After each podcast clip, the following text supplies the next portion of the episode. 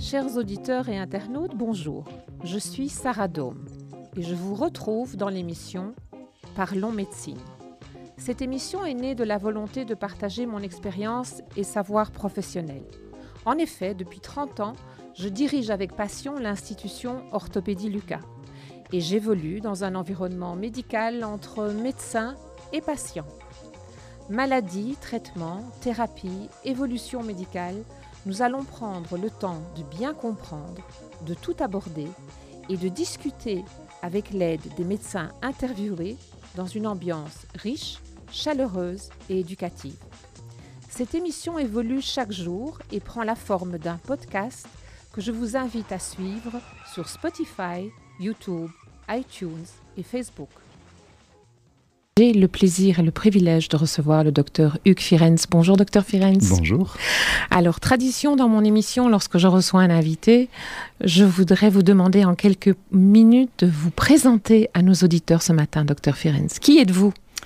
Et voilà, je suis, je suis dermatologue. Je, travaille euh, mi-temps chez moi en cabinet et mi-temps euh, à la clinique Saint-Jean, au centre-ville ici. Euh, j'ai une formation, euh, au départ j'ai fait mes, toutes mes études ici à Bruxelles.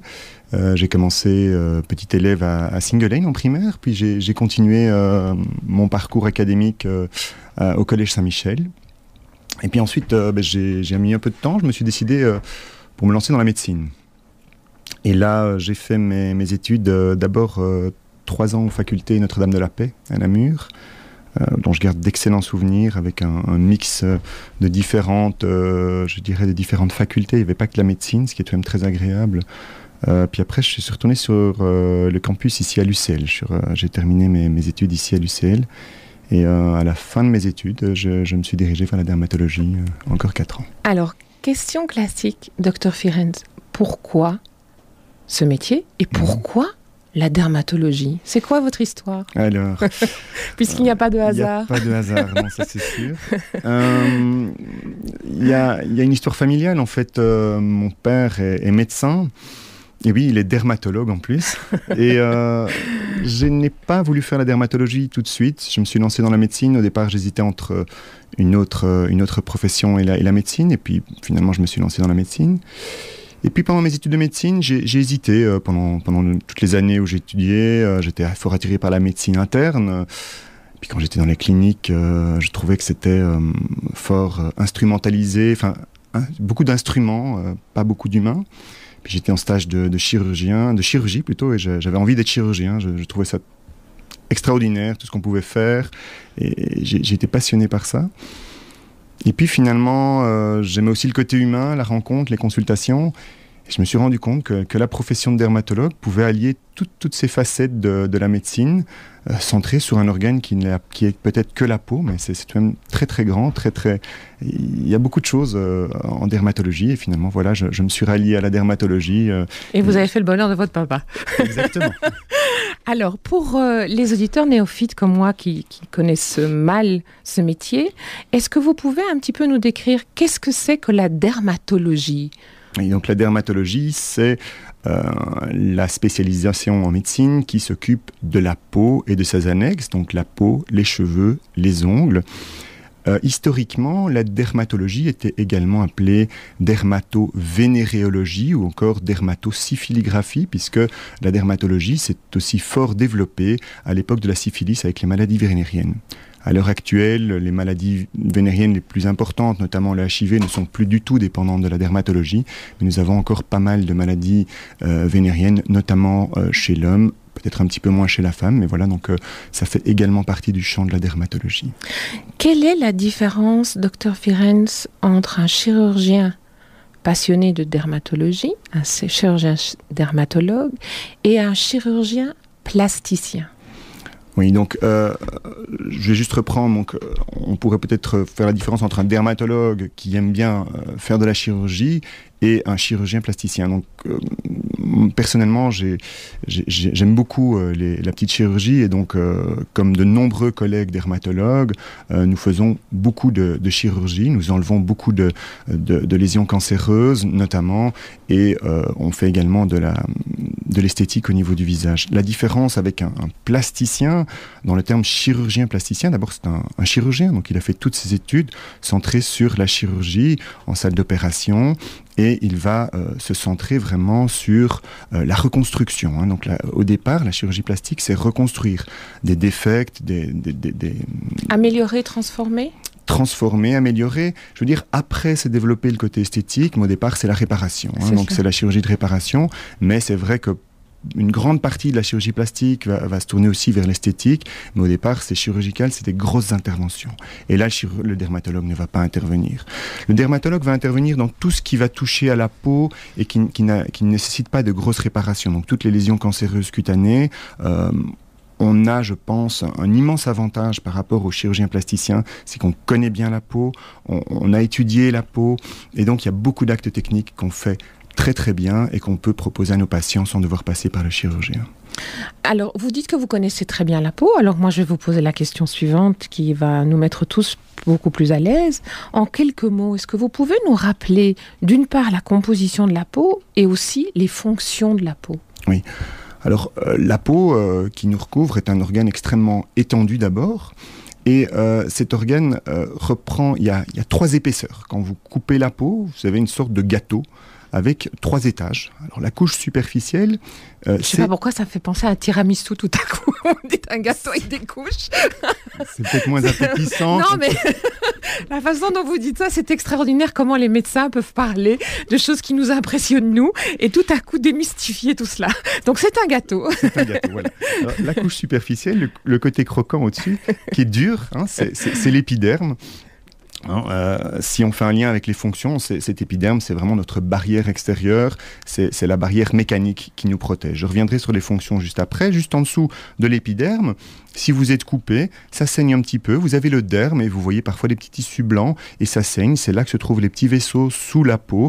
Ce derme euh, comporte de nombreux petits vaisseaux, comporte des terminaisons nerveuses également. Euh, et en dessous, quand on se coupe vraiment très profondément, on va voir du jaune. C'est la graisse, c'est le tissu hypodermique. Donc, la peau est, constituée du derme, de, pardon, de l'épiderme, du derme et de l'hypoderme. L'hypoderme, c'est la graisse. Les fonctions de la peau, euh, on, pourrait, on pourrait en voir quatre et peut-être une cinquième. Euh, les quatre fonctions principales, ben, la première, on l'a dit, c'est une barrière. La peau est une barrière. C'est elle qui nous protège des agressions extérieures, euh, notamment euh, du soleil. Hein. On en parlera sans doute tantôt avec tout ce qui est les, cancers. On a, des protections, elles ne sont sans doute pas suffisantes, mais on a déjà une protection qui, nous protège des radiations solaires. Ensuite, on a une fonction, je dirais, peut-être un petit peu moins connue, qui est une fonction de régulation, notre régulation de la température. La peau est également, euh, sert également à réguler notre température. Quand on a de la fièvre, on est tout rouge euh, et on transpire, mais c'est pour diminuer la température. Euh, si vous faites un gros effort physique également, vous, vous diminuez votre température en étant fort rouge et on voit de l'évaporation. Il y a une fonction également qui est une fonction tactile. Cette fonction tactile, c'est la fonction euh, qui va nous permettre de sentir, de ressentir la douleur, les choses qu'on touche. Euh, c'est également toutes ces, terminaisons nerveuses se trouvent dans la peau. Une quatrième fonction dont on parle pas mal dans médecine à l'heure actuelle, c'est la fonction de former de la vitamine D on a besoin de soleil. On n'a pas besoin de trop de soleil, mais on a besoin de lumière, besoin de soleil, parce que dans la peau va se transformer, va se former la vitamine D qui va nous permettre d'avoir des os, je dirais, solides. La cinquième fonction, je pense ce n'est pas une fonction tellement peut-être médicale, mécanique, mais c'est également grâce à la peau qu'on entre en contact avec le monde extérieur. C'est grâce à la peau que, le petit enfant va rentrer en contact avec sa maman, c'est parce qu'on le soigne. C'est le canal radio de chacun d'entre nous Voilà, c'est comme ça qu'on rentre en contact avec l'autre. C'est notre premier canal radio, en fait, vis-à-vis du monde extérieur. Émotionnel, oui. Émotionnel, psychologique, et, qu'on dit se sentir bien dans sa peau, ça, a tout son sens. Alors là, je viens à la prochaine question, parce qu'en fait, quand on, s'intéresse un petit peu aux articles euh, dans la presse, euh, quand on parle de dermatologie, on dit souvent que euh, la peau est le reflet de ce qui se passe à l'intérieur. Qu'entend-on par là? Comment faut-il comprendre cette phrase? Hum, Je dirais qu'on peut la comprendre pour certaines maladies, euh, mais on pourrait aussi la retourner. Je pense que c'est grâce à la peau qu'on va entrer en contact avec l'extérieur et, c'est notre peau qui, va, qui va faire notre moi. Je suis pas très doué là-dedans, mais j'en parlais hier à mon épouse qui est psychologue et qui, me disait que je devais absolument lire un, fabuleux bouquin de Didier Anzieux, Le, le moi peau. Et euh, c'est vraiment grâce à notre peau qu'on rentre en contact avec l'extérieur. Donc c'est pas toujours le reflet de ce qui se passe à l'intérieur, mais ça peut être le cas tout de même dans certaines maladies. Euh, c'est vrai que quand on a des troubles, quand on n'est pas bien, ça peut se manifester dans les maladies. C'est important de le savoir, mais je pense qu'il ne faut pas trop le stigmatiser, parce que certaines maladies, elles ont beau être psychosomatiques, elles sont somatiques au départ. Le psychisme a énormément d'importance, j'en suis conscient, mais je pense qu'il ne faut pas trop psychologiser, si je puis dire. Mhm. Parce que quelqu'un qui a une maladie affligeante ne va pas spécialement mal. Il va parfois mal parce qu'il a une maladie, qu'on le regarde de façon bizarre, mais je pense qu'il ne faut pas trop dire que qu'on est le reflet de ce qui se passe à l'intérieur. C'est pas toujours cause-effet, quoi. C'est ça, je pense que c'est tout important de le dire. Il faut relativiser. Parce que quelqu'un qui a une maladie très affligeante peut très bien ne pas avoir euh, comme cause quelque chose de psychologique. C'est cela. Dites-moi, quelles sont les affections chroniques les plus euh, fréquentes que vous rencontrez lors de votre consultation? Et, ces affections chroniques, si vous pouvez en citer quelques exemples, quelles en sont les causes? Est-ce que votre patientèle a changé? Est-ce que la vie a beaucoup changé? Et est-ce que vous le remarquez euh, dans les affections chroniques qui s'installent dans la vie de vos patients? Euh, je, vais, je vais juste revenir sur la fin. J'ai peut-être pas assez de recul pour voir euh, euh, si, si, les choses ont beaucoup changé. peut-être je pourrais en parler dans, dans, dans 10 ou 20 ans. Vous êtes très jeune encore. c'est pas ça que je voulais dire. Mais, mais si, moi je peux le dire. J'ai encore un petit peu de mal à, avoir du recul à ce niveau-là. Maintenant, au niveau des, des maladies chroniques qu'on va rencontrer principalement en cabinet, on va, on va, on va citer la, peut-être une des plus importantes dont on parle beaucoup, qui est le psoriasis, dont on reparlera peut-être un petit peu plus tard. Euh, le psoriasis dont on ne connaît pas réellement la, cause. Une maladie auto-immune. Une maladie auto-immune mhm. qui, euh, où il y a beaucoup de recherches qui se fait à l'heure actuelle.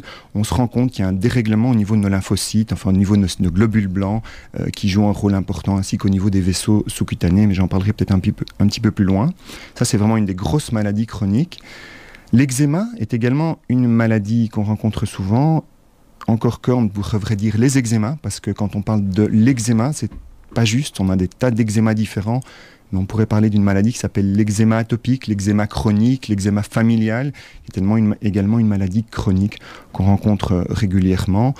Alors, il y, a, des tas d'autres maladies, mais je pense que dans les maladies chroniques, c'est une des deux affections euh, principales. Est-ce que vous auriez l'amabilité pour nos auditeurs ce matin de nous faire un petit peu, quand même, de nous expliquer un petit peu la différence entre le, le psoriasis n'est pas une forme d'eczéma Voilà, excusez-moi, voilà, je suis non, donc, euh, oui, non, non, mais c'est logique. Il y a souvent une confusion. Le psoriasis, c'est une maladie chronique qui euh, donne des, lésions assez typiques, euh, souvent au niveau des coudes, des genoux, euh, que, les, que les gens qui ont cette maladie connaissent très bien. C'est une maladie chronique qui, qui, ne guérit pas. Donc euh, on, en a toute sa vie. On peut avoir une rémission, ne plus avoir de problème, mais on n'en guérit pas. Et, ça surveiller non-stop Est-ce que que c'est pas lourd, ça, un peu, au niveau psychologique C'est une affection assez lourde hein, pour les patients. Euh, on a heureusement beaucoup, beaucoup de... De, de bons traitements De bons traitements. On a, on a, beaucoup de recherches qui est faite à ce niveau, au niveau de cette pathologie, qui est une maladie immunologique, donc, comme vous le disiez tantôt. Mais donc, c'est une maladie qui, par rapport à l'eczéma, ne gratte pas. Euh, et, donne souvent des, petites croûtes blanches. Euh, c'est des, petites plaques avec des croûtes blanches, notamment, et les coiffeurs le connaissent également dans les cheveux. Et c'est vrai que c'est une maladie euh, qui, est très embêtante pour les gens parce que, comme on l'a souvent, on l'a en constance, le regard de l'autre posé. Alors que ce n'est pas contagieux pas du tout contagieux. C'est vrai, c'est une très Donc c'est important, de, rectifier cela. En, dermatologie, on n'a quasi rien de contagieux à part des, maladies bactériennes, mais qui, qui, sont très très bien identifiées. Le psoriasis n'est pas contagieux, l'eczéma non plus. En fait, la plupart des maladies dermatologiques ne sont pas contagieuses. Et l'eczéma, lui, c'est souvent l'eczéma est souvent une réaction euh, qui donne de fortes démangeaisons. Alors, dans l'eczéma, il y a des tas d'eczéma différents. Je veux dire, quand on parle de maladie chronique, on va parler d'un eczéma familial qu'on a hérité souvent euh, d'autres personnes dans la famille qui ont soit de l'eczéma, soit de l'asthme, du rhume d'effroint. Ça forme une sorte de triade. Et, cette, maladie-là, euh, ça donne plus de démangeaisons et des plaques rouges, mais pas spécialement aux mêmes endroits.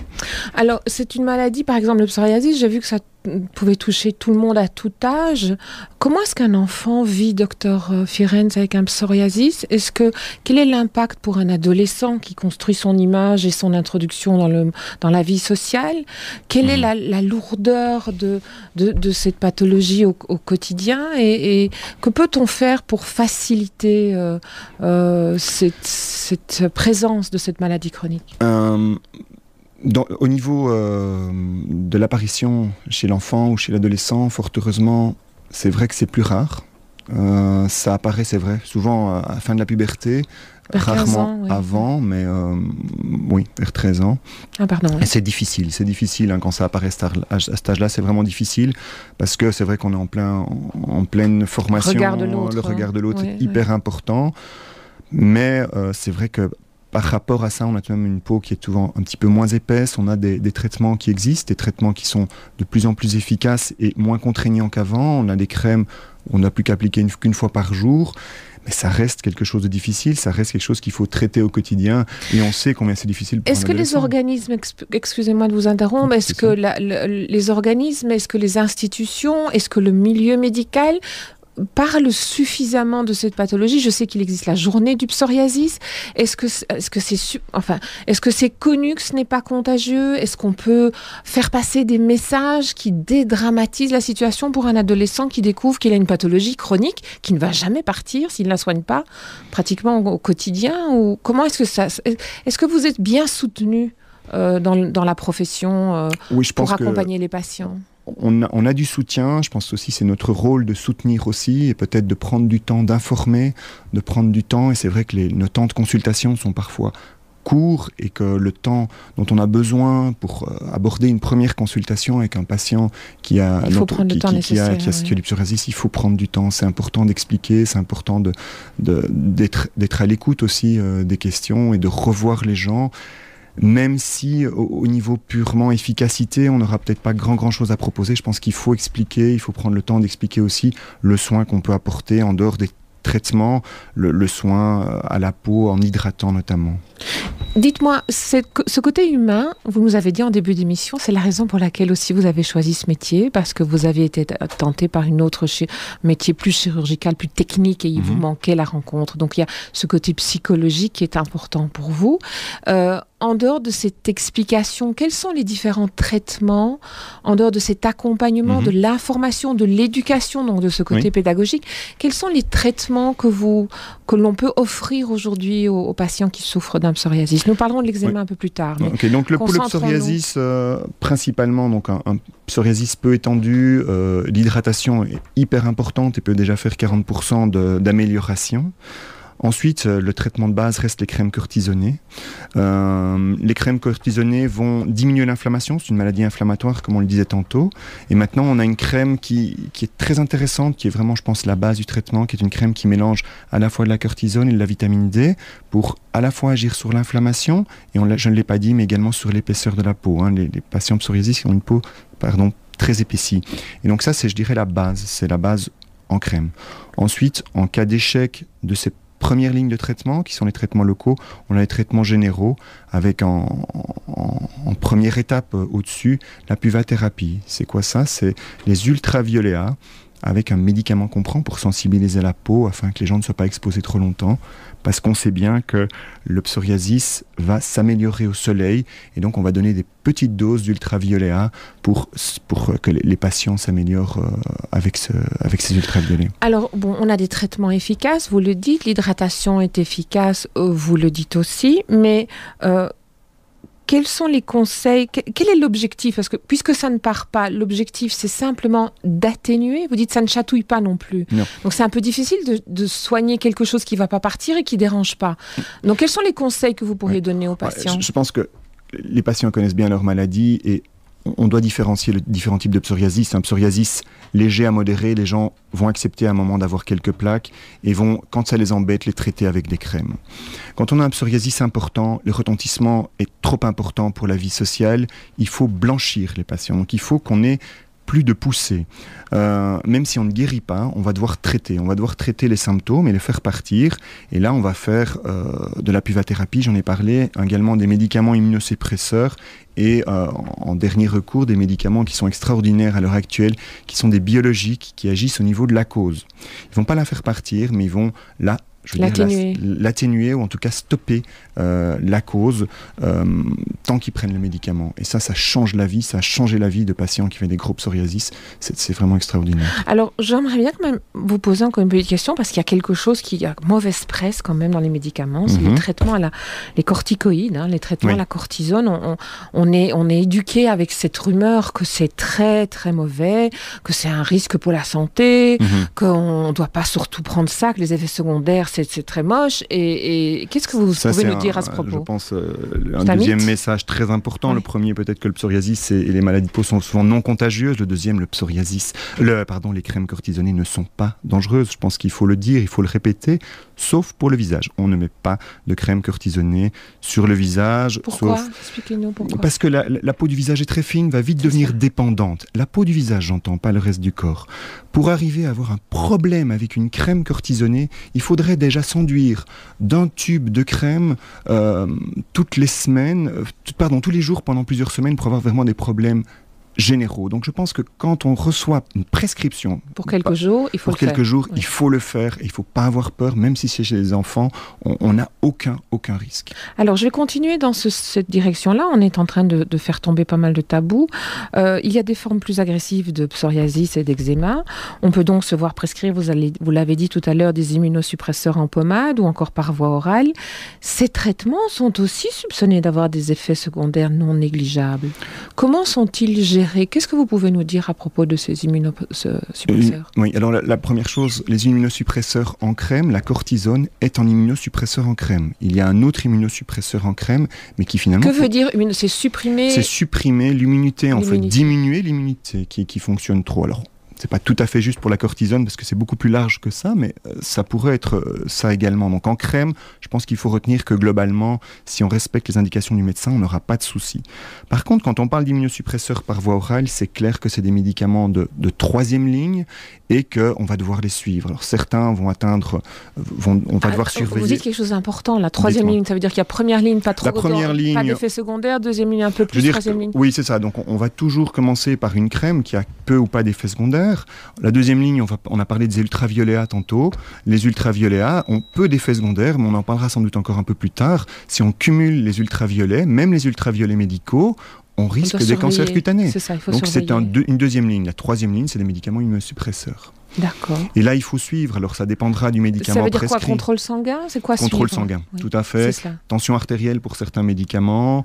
Euh, il faut toujours dire que c'est des médicaments qu'on va prendre pendant un temps court et le déterminer avec le patient, quitte à tourner entre les médicaments. Et s'assurer que le patient a bien compris comment il doit prendre les médicaments, combien de jours il doit prendre les médicaments. Euh, de, passer beaucoup de temps pour, pour en parler parce qu'il faut que le traitement soit, soit de fait bien suivi. Il faut faire un plan avec la personne en se disant que ça va sans doute très très bien marcher, mais qu'il faudra sans doute arrêter, passer à autre chose à un autre moment. C'est cela, donc c'est pour une certaine période. De toute façon. À un certain moment, le traitement ne fonctionne pas, il faut arrêter. Mais il y a des patients qui souffrent de gros psoriasis. que font ces gens? Que deviennent-ils après ça? Quand ça marche plus, Quand ça marche plus. on fait quoi? Je dirais que jusqu'il y a 2-3 euh, ans, on n'avait on avait rien. C'était assez catastrophique. Alors on devait tourner avec euh, différents immunosuppresseurs, euh, avec parfois des répercussions au niveau de leur santé, puisque ces immunosuppresseurs, notamment un, peuvent vous donner des problèmes rénaux, parfois persistants.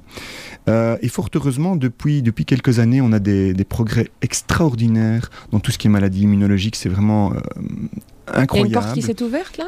Oui, une grande porte. Et euh, ça nous est arrivé en fait euh, par d'autres maladies immunologiques. On, on s'est rendu compte qu'en allant bloquer avec un anticorps, vraiment, on va mettre une clé dans une serrure et on va, on va bloquer la porte, mais de façon très très spécifique. On va bloquer tout le processus immunologique à la base. Et ça, c'est extraordinaire. C'est extraordinaire parce que c'est des médicaments qui ont finalement pas tellement d'effets secondaires beaucoup moins en tout cas que les immunosuppresseurs, ou en tout cas moins immédiatement à long terme. C'est vrai qu'on ne sait pas encore, mais on va avoir des résultats mais extraordinaires chez des patients ayant des gros psoriasis. Je me souviens d'une dame qui avait un psoriasis qui recouvrait, je vais dire, quasi 80% de, de, sa peau. Je ne sais pas si vous pouvez imaginer, cette personne ne savait tout simplement plus porter que des vêtements longs, ne savait plus aller à la piscine alors qu'elle était elle adorait nager quand elle était jeune. Et donc, grâce à un de ces médicaments, euh, ben, elle s'est retrouvée en, ayant plus que peut-être 10 ou 15% de sa surface. C'est donc c'est vraiment un changement de vie. Euh, Incroyable, elle a pu retourner à la natation. degrés, revivre sa vie sociale de manière libre. C'est ça. Maintenant, évidemment, c'est des traitements qui doivent être réservés à des, à des patients qui ont des très, très, très, très gros psoriasis, excusez-moi, parce que c'est des médicaments bon, qui ne sont pas dénués peut-être d'effets secondaires à long terme, on ne le sait pas encore tout à fait, et puis peut-être coûteux aussi, puisque c'est le début. Extrêmement coûteux. C'est des médicaments qui coûtent une, vraiment une fortune à, la société. Mais il y a une intervention, la société aide les patients Ils sont tout à fait remboursés, ou quasi tout à fait. Il y a une aide. Oui, oui, oui. c'est Donc il y a un avenir pour ces patients qui sont bloqués par les immunoprotèges. Et ça, ça c'est vraiment euh, quelque chose d'extraordinaire, qui sont bloqués. Et donc c'est quelque chose qu'on utilise beaucoup dans d'autres maladies immunologiques, dans la polyarthrite rhumatoïde, dans les maladies inflammatoires immunologiques de l'estomac, enfin du, tube digestif, la maladie de Crohn, la rectocolite, c'est le même type de C'est vraiment une avancée extraordinaire. Ah oui, oui, c'est. Donc félicitations à toutes ces équipes. Ah oui, c'est extraordinaire et, on va de plus en plus loin, on sait de plus en plus sur la cause et il y a vraiment une sorte de, travail, euh, de partenariat entre la recherche et l'industrie, où, où l'universitaire va dire, voilà, on a cette interleukine-là, cette molécule-là qu'il faudrait bloquer, et on va réussir à synthétiser un anticorps, vraiment quelque chose qui va, qui va verrouiller euh, là où est le problème. Et ça se fait comme ça de façon, euh, ça avance à une vitesse pour le moment extraordinaire. Et rien que devant le mot extraordinaire, vous devriez voir le visage du docteur Firenze qui est passionné, qui est content de pouvoir annoncer une bonne nouvelle, parce que c'est vrai que vous disiez qu'il y a 2-3 ans, il n'y avait rien à proposer à ces bah, patients qui faisaient le tour euh, de, de, de thérapie qui était limitée dans le temps. et qui, pour certains, ne fonctionnait plus. Alors, nous sommes sur Radio Judaïka. Vous savez que sur Radio Judaïka, nous avons énormément de fierté de parler d'Israël et qu'en Israël, il y a énormément de touristes qui se rendent à la mer Morte, Tout à fait. qui s'y rendent pratiquement chaque année pour faire des cures. Qu'est-ce que vous pouvez nous dire de ces traitements qui sont, euh, qui sont offerts aux patients, euh, qui reviennent absolument enchantés Bon, il y a le facteur soleil, évidemment, en mmh. Israël, ça c'est quelque chose qu'on mmh. a 13 euh, jours sur 12, donc tout va bien en Israël. C'est pas comme chez nous ce matin. Malheureusement. Voilà, bon, petite parenthèse. Dites-nous, docteur, la mer morte. Mais c'est un traitement qui fonctionne, c'est reconnu. C'est vrai que c'est difficile à prescrire parce qu'il n'y a pas de remboursement pour prendre l'avion et aller là, mais, mais ça fonctionne vraiment bien. C'est clair que euh, vous avez euh, d'une part le soleil, vous l'avez dit, et je pense que c'est hyper important. Le soleil, les ultraviolets, on en a parlé tantôt, on le fait en cabine, mais ça, a un, impact très important. On pense également que les sels auraient un effet. Ça n'a pas peut-être d'études, mais en tout cas, on voit que les patients. quand ça marche, est-ce qu'on a besoin d'étudier Absolument, absolument. Et puis bon, on est en, vacances aussi, donc euh, on n'a plus le stress qui, qui, favorise les poussées. Non, non, ça fonctionne très très et bien. L'endroit est magiquement beau. Je ne sais pas si vous l'avez déjà Je n'ai pas encore été, mais oh, docteur à vous voir en parler. Ah là là, ma passion à moi, elle passe par là. elle passe par une petite cure thermale à la mer Morte. C'est absolument magnifique. Euh, l'accueil est formidable et les soins sont de très très grande qualité. Ça, c'est la petite parenthèse israélienne. Revenons maintenant à notre sujet de ce jour. On a parlé de psoriasis. On a un petit peu moins parler d'eczéma. Euh, quels sont les traitements qui sont proposés pour l'eczéma? Est-ce qu'on est de nouveau dans le ligne 1, ligne 2, ligne 3 de, médicaments? Est-ce que c'est de nouveau limité dans le temps? Ou est-ce que là, ça se guérit? Euh, Fort heureusement, quand on parle d'eczéma, je, reviens, donc on parlera d'eczéma chronique familial, d'eczéma qu'on a souvent depuis la, petite enfance. C'est un eczéma qui, arrive assez, assez tôt dans la vie euh, et qui est souvent le plus important, le plus invalidant chez l'enfant. Donc on, parlera souvent de traitement chez l'enfant, le petit enfant, euh, 2, 3 ans jusqu'à 5 ans, c'est souvent très invalidant avec des traitements avec des crèmes cortisonnées. Et douloureux aussi? Douloureux quand c'est vraiment important parce qu'on a des fissures dans la peau, donc mhm. voilà, il y a des traitements. Mais fort heureusement, euh, après la puberté, enfin donc après dans l'évolution, vous avez l'eczéma qui va plutôt changer d'endroit, qui va arriver peut-être plus en poussée de stress fort heureusement, il y a moins d'adultes euh, ayant encore de l'eczéma. Ça existe, hein. je pense qu'il ne faut pas le nier. Euh, dans notre patientèle, en tant que dermatologue, nous avons tous des patients ayant de l'eczéma chronique, mais on en a beaucoup moins que le psoriasis. Pour les patients qui en souffrent, c'est vrai que c'est difficile parce qu'on a euh, les traitements sont souvent euh, limités.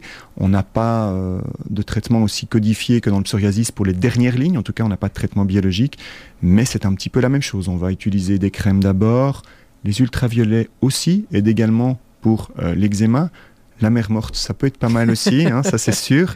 Et puis après, on va avoir des traitements immunosuppresseurs également pour les eczémas sévères. Alors, nous avons parlé du psoriasis, nous avons parlé de l'eczéma, mais dites-moi, docteur, qu'est-ce que c'est qu'un grain de beauté Tout à fait un autre registre? C'est quoi un grain de beauté? C'est la peau qui se révolte? Non, non, un grain de beauté, ça fait partie, ça fait partie de, tout un chacun. C'est notre héritage. Je ne sais pas quelle est la personne intelligente qui a décidé d'appeler ça grain de beauté, parce que si on l'avait appelé grain de mocheté, vous auriez du boulot, pas possible. oui, c'est vrai que tout le monde n'aime pas ces grains de beauté, mais c'est vrai que grain de beauté, euh, c'est le, terme, je dirais, qu'on utilise. Le terme que nous on utilise en, médecine, c'est nevus. Donc nevus, euh, qui vient de, du latin, qui signifie euh, tâche de naissance. Névus, et pour être complet, il faudrait dire névus mélanocytaire, névus formé de cellules mélaniques, de cellules qui donnent du pigment. Et donc le névus, ce sont des, petites taches. Euh, le nombre de taches qu'on va avoir, de taches foncées souvent, qui peuvent parfois être plus claires, mais pour, faciliter la chose, on va parler des petites taches foncées qu'on a sur la peau.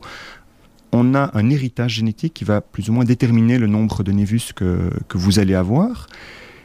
Et là, le soleil va jouer un rôle, va jouer un rôle double, d'une part dans l'apparition de ces névus, vous allez en voir développer plus si vous allez au soleil. Si vous regardez les photos de, gens qui n'ont jamais été au soleil, une photo d'une personne esquimau, elle aura une peau toute pâle, avec très peu de névus. Quelqu'un qui a beaucoup vécu au soleil, en plus d'avoir des petites lentigines, des taches de rousseur, comme on appelle ça, euh, va ou des taches de vieillesse, quand il y en a plus et qu'elles sont, elles sont plus marquées, on va également avoir plus de, de grains de beauté ou de névus.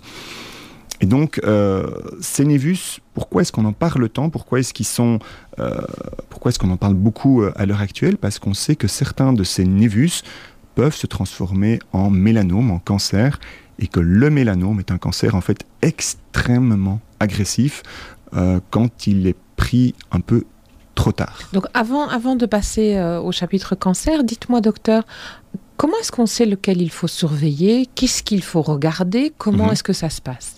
Alors, je dirais que globalement, un, un normal, un névus euh, normal, une petite, un petit grain de beauté normal, il doit être petit, donc euh, il doit faire environ moins de 6 mm.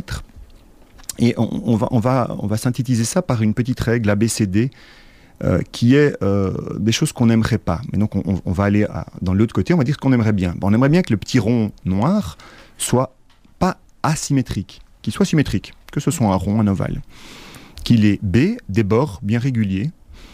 C'est une couleur, une couleur homogène. On peut avoir des personnes qui ont des grains de beauté très foncés, ça peut être noir. Mais alors la personne, elle fait tous ses grains de beauté noirs, foncés, avec une seule couleur, ça, ça va. Donc, mais plusieurs couleurs, on n'aime pas. Et dès le diamètre, j'en ai parlé tantôt, il faut que ce soit petit, 5-6 mm. Donc à partir du moment où A, B, C, D, donc la symétrie, le bord, la couleur et le diamètre changent, on doit s'inquiéter? C'est ça. Alors il faut s'inquiéter euh, globalement, si vous avez un de ces critères qui arrive, donc si vous avez un grain de beauté qui devient asymétrique, que ses bords sont un peu déchiquetés, que vous avez plusieurs couleurs dans un grain de beauté, qui change de, qui change de taille. De volume aussi? C'est une excellente question. Excellente question parce que globalement, si vous ne retrouvez pas A, B, C ou D, le volume passez-moi l'expression, mais on s'en fiche. D'accord. Souvent, les gens arrivent, et c'est normal, c'est humain, ils arrivent en disant voilà, j'ai un gros grain de beauté, et, ça les inquiète. C'est Et c'est logique. Mais en fait, un grain de beauté en relief, ils sont souvent plus clairs d'ailleurs, ça n'a aucune, aucune importance, ou quasi aucune importance, parce que ce sont souvent des grains de beauté qui ne changent pas, qui vont devenir plus clairs et qui restent banals. C'est ça, donc on reste, absolument euh, rassuré. Est-ce que vous pouvez nous expliquer euh, l'action du soleil sur notre peau? Je lisais dans un article mhm. hier que Coco Chanel a, été invitée euh, sur un, yacht, et c'est comme ça qu'elle a eu son premier coup de soleil et c'est ça qui a lancé sa première crème solaire et que c'est un chimiste euh, qui a découvert parce qu'il était en montagne, qu'il était brûlé par le soleil, qui a créé la, fameuse crème Pisbuin là, vous savez, voilà mhm. le nom de cette montagne sur laquelle il a été cramé pour la première fois. Euh, quel, est le rôle, quel est le rôle du, du soleil sur notre peau? Alors, le, rôle du soleil, euh, d'abord, il y a, on va pas parler tout de suite du négatif, il a un rôle positif. J'ai parlé de la, transformation de la vitamine D. il a un rôle antidépresseur connu. Mais là, on parle plutôt de lumière, on ne parle pas d'ultraviolet. on a besoin de lumière du jour et, pas de, de, jour trop sombre comme on l'a actuellement. Maintenant, il a également un, effet délétère euh, via les ultraviolets. Les ultraviolets sont des rayonnements euh, dans le spectre solaire, sont des rayonnements qui pénètrent en profondeur dans notre peau et qui vont euh, entraîner, si on en a trop, notamment si on a des coups de soleil, vont entraîner des dérèglements au niveau des cellules. Les cellules, elles ont un pouvoir de réparation, mais ce pouvoir n'est pas illimité. Donc si vous irritez trop une cellule avec les ultraviolets, à un moment, ça va plus. Elle ne se reproduit plus normalement et elle peut provoquer une lésion cancéreuse à ce moment-là. Est-ce qu'il est exact ou est-ce que ça fait partie de la rumeur aussi qu'un enfant, un adolescent qui aurait été mal exposé au soleil, mal protégé, peut plus tard dans sa vie développer un cancer de la peau ou bien c'est... Non, non, ça c'est pas du tout une rumeur et ça c'est quelque chose d'extrêmement important. Euh, en fait, les enfants ont, des mécanismes de défense vis-à-vis -vis du soleil qui sont beaucoup moins importants que l'adulte et donc le coup de soleil que vous allez faire que l'enfant va, subir, parce que finalement, mais lui, il n'a rien demandé, euh, eh bien, ce coup de soleil va vraiment détruire certaines de ces cellules qui ne seront pas se réparer. Et ça, c'est vraiment, euh, je dirais, la réserve de cancer que cette enfant aura à l'âge adulte. Donc c'est vraiment important de les protéger. Un coup de soleil à l'enfance est beaucoup plus délétère qu'un coup de soleil qu'on pourrait avoir à l'âge adulte. Idéalement, il ne faudrait pas en avoir du tout, mais c'est beaucoup plus important de bien protéger les enfants d'abord et de continuer à se protéger soi-même ensuite. Donc pour éviter ce triste parcours vers le cancer, comment bien choisir une crème, docteur Fireni Alors là, euh, on va choisir une crème en fonction euh, de son type de peau d'abord. Alors on, on, parle de type de peau, on parle de phototype. Euh, je pense que... Qu'est-ce que c'est un phototype? Un phototype, c'est la façon dont la personne va réagir, sa peau va réagir au soleil. Donc le, type de peau, son type de réaction par rapport au soleil. Bon, alors en, médecine, on parle de 1, de 2, de 3, de 4, je pense que ça n'a pas beaucoup d'importance. Il faut dire qu'il y a une personne qui brûle tout le temps. Ben, cette personne qui brûle tout le temps, rousse, ben voilà, elle bronzera jamais, elle doit se faire à l'idée qu'elle bronzera pas, elle doit prendre toujours un écran 50 plus, un écran le plus fort.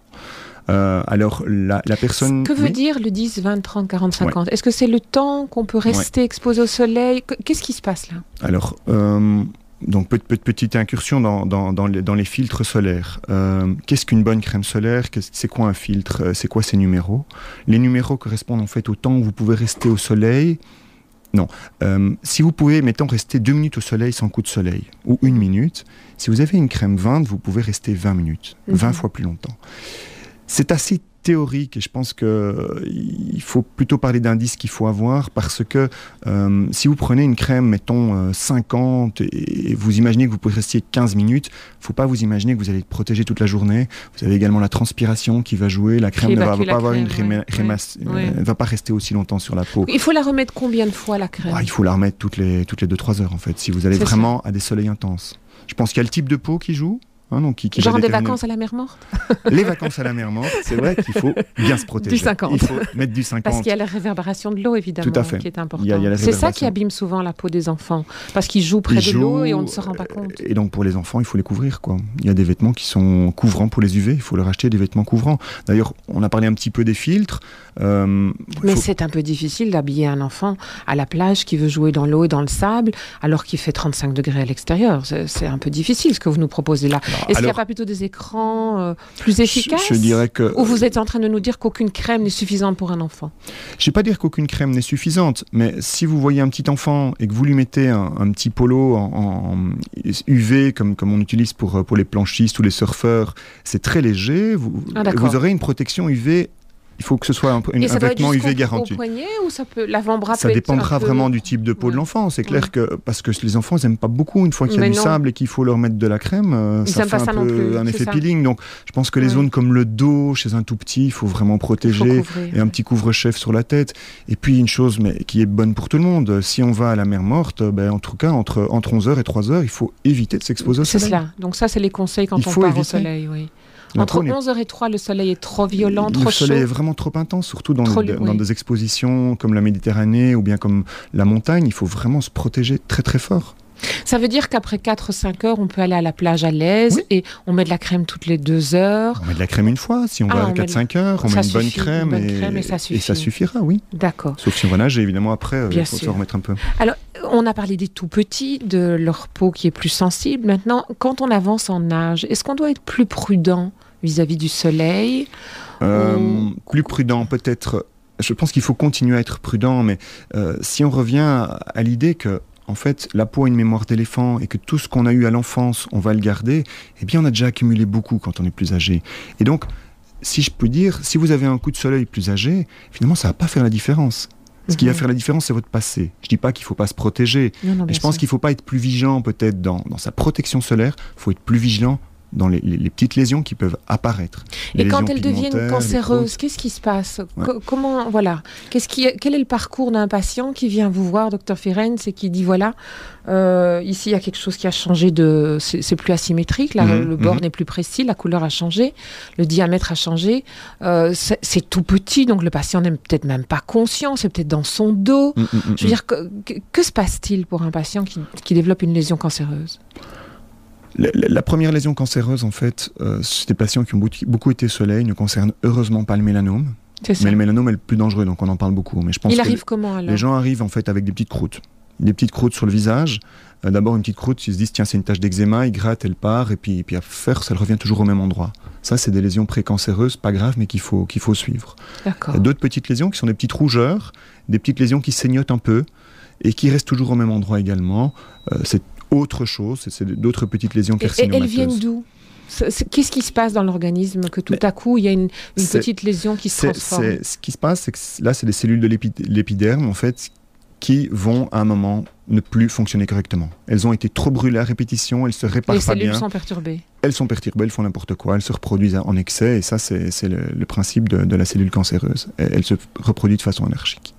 Est-ce qu'on peut faire une petite parenthèse par les fameux bancs solaires qu'on voit moins maintenant? Mais il y a eu une époque où à chaque coin de, de- de- de quartier, il y avait euh, un, un salon de bancs solaires et tout le monde allait euh, faire son, son abonnement de 10-12 séances. Euh, quel est leur... Vous avez un recul par rapport à ça? Vous avez Oui. dit heureusement. Comment devons-nous Heureusement, parce qu'on voit déjà euh, maintenant des personnes euh, qui ont des, des mélanomes, même d'autres lésions carcinomateuses à partir de 25-30 ans. Et quand on fait l'in- l'interrogatoire, l'anamnèse, on se rend compte que ces personnes allaient deux, trois, quatre fois par semaine au banc solaire entre leurs 18 et, et 25 ans. Et à 30 ans, ce sont des gens qui développent des lésions cancéreuses. Alors on, a- on- on imagine On, ce que on ça en guérit parce que vous avez dit que c'est très agressif. C'est un, un- Heureusement, Quel bon, est le- le parcours du patient Que peut-il attendre comme thérapie? Est-ce que la thérapie est lourde? Est-ce que c'est une longue, un long parcours, une longue bagarre? Et est-ce qu'on s'en sort Mhm. bien? Mais je- heureusement, ça se voit. Donc, si on est prudent, si on voit quelque chose qui change On et qu'on vite. consulte Ouais, rapidement, ouais. On enlève, on traite, Et c'est bon, c'est terminé. d'accord. Si euh, c'est pris plus tard, il y a des traitements dont, dont la lourdeur va, va vraiment varier d'un patient à l'autre, mais c'est potentiellement extrêmement dangereux. Donc, c'est vrai que, voilà, je ne vais peut-être pas euh, Oui. euh, expliquer tout le parcours qu'on peut avoir, mais c'est vrai que ça peut être Il vraiment des être choses a- très, très graves. attentif. Alors, nous parlons aussi de, de- du, du soleil. Et maintenant, moi, j'ai envie de vous poser une question pour ceux qui n'ont pas le- le- envie d'aller au soleil, qui ne veulent pas faire la crêpe Mhm. et qui utilisent des produits auto-bronzants. Est-ce que c'est très sain, ces produits auto-bronzants? Qu'est-ce qu'on peut Il n'y a, pas- a- de problème. Il n'y a, pas d'effet secondaire, c'est pas un peu un empoisonnement de la peau, une coloration Non. de la peau. Enfin, je, je pousse un peu mon vocabulaire ouais. pour un peu. Mais Euh, grosso modo, euh, c'est pas le même pigment que vous stimulez. Donc il n'y a pas de problème au niveau santé. Le seul problème pourrait être au niveau allergique. Puis au niveau euh, look, euh, Donc ça donne parfois toujours, oui, un peu orange truc comme ça. orange parce qu'en fait c'est un pas truc orange. surtout sur les paumes si vous lavez pas bien les mains. Après Oui, vous avez les, paumes oui, oranges oui, aussi. Donc, Et entre pas les doigts comme ça, c'est toujours l'endroit où on, comprend que la copine n'a pas été en vacances, mais qu'elle Mm. est passée dans la salle de bain. Voilà. Donc il n'y a a rien de dangereux. Il n'y a rien de Il y a rien dangereux, d'accord. Il n'y a pas de, de, Et on peut employer ça tous les jours Toute l'année? On pourrait Ou employer ça. de Il n'y a, pas d'empoisonnement, quoi. Donc il n'y a pas, y a donc pas c'est un de choix, risque. c'est comme un fait. maquillage. Oui, en fait. voilà, c'est un Voilà, peu ça. on peut réduire à cela. Oui, tout à fait. Et dites-moi, euh, il est déjà 9h55, nous allons arriver à la fin de, de- de notre émission, mais en- encore une question qui m'interpelle. C'est quoi l'herpès? Donc Oui, l'herpès, c'est un, virus, hein, donc euh, c'est même une famille de virus, mais quand on parle de l'herpès, on parle de, de l'herpès simplex, qui est un virus qui, qui infecte la peau et communément, c'est le bouton de fièvre. Hein. Donc ça, c'est l'herpès, c'est le bouton de fièvre. Et on traite ça comment? Parce que Alors, euh, le traitement, je dirais, quand c'est un simple bouton de fièvre, quand il touche juste la lèvre, vous avez des crèmes qui contiennent une crème antivirale qui, qui s'appelle la cyclovir, c'est la, molécule déposée, qui sont en vente même libre, je pense, pour ces crèmes chez le pharmacien, qu'on met quelques jours. Il y a également moyen, parce que maintenant, grâce au générique, les coût des médicaments a fort baissé. Quand les gens en ont beaucoup à répétition, ils peuvent prendre ce médicament par voie orale. Il est tout à fait inoffensif. Il doit être prescrit par le médecin, bien entendu, pour couper la poussée. Est-ce que j'ai bien lu, en me préparant pour vous recevoir ce matin, que c'est aussi un petit problème qui ne part jamais? Oui, alors c'est un problème qui ne part jamais. Vous avez un euh, métier où on aborde vraiment des pathologies qui restent dans la vie des gens, d'où l'importance de les accompagner, de les écouter, de leur expliquer pour qu'ils restent très vigilants dans leur, euh, dans leur thérapie. Mais l'herpès, ça veut dire quoi Ça ne part jamais? Dès qu'on s'énerve, paf, on fait un bouton de fièvre? C'est-à-dire que vous avez des tas de virus que vous avez en vous qui ne partent jamais. Le problème du virus de l'herpès, c'est qu'on voit on le voit, il est visible, mais euh, on, c'est pas parce qu'il ne part pas que vous, n'avez, que vous pouvez à un moment ne plus faire le virus ne plus avoir d'herpès. C'est ça. Donc, euh, vous pouvez très bien avoir toute votre vie le virus en vous, mais euh, à un moment ne plus, faire, ne plus faire, de, plus faire de, bouton de fièvre. C'est aussi une gestion du stress, docteur Firenze Vous abordez aussi la qualité de vie professionnelle, familiale de la personne. C'est quelque honnêtement, peut-être un petit peu moins. Les gens sont très conscients, je pense, quand ils ont un bouton de fièvre, ils viennent consulter le dermatologue. Ils Souvent, ils savent ce que c'est. Ils gèrent, ils voient. C'est peut-être le soleil. Le soleil est un, un immunosuppresseur. C'est pour ça qu'il marche dans les maladies, mais c'est aussi pour ça qui, va déclencher, si l'immunité baisse, une infection virale. C'est cela, c'est cela. Maintenant, voilà, l'herpès peut également être à des endroits bien plus embêtants, notamment au niveau génital. On va peut-être pas s'apesantir là-dessus. Mais c'est à aller voir un, dermatologue aussi. Alors, dernière question d'esthétique euh, qui va peut-être faire plaisir plus à nos auditrices qu'à nos auditeurs, parce qu'ils sont peut-être moins soucieux de cet aspect-là. C'est les fameuses petites taches brunes mhm. qu'on a sur le visage quand les années commencent à, s'accumuler, qu'on a sur la main après 40, 45 ans.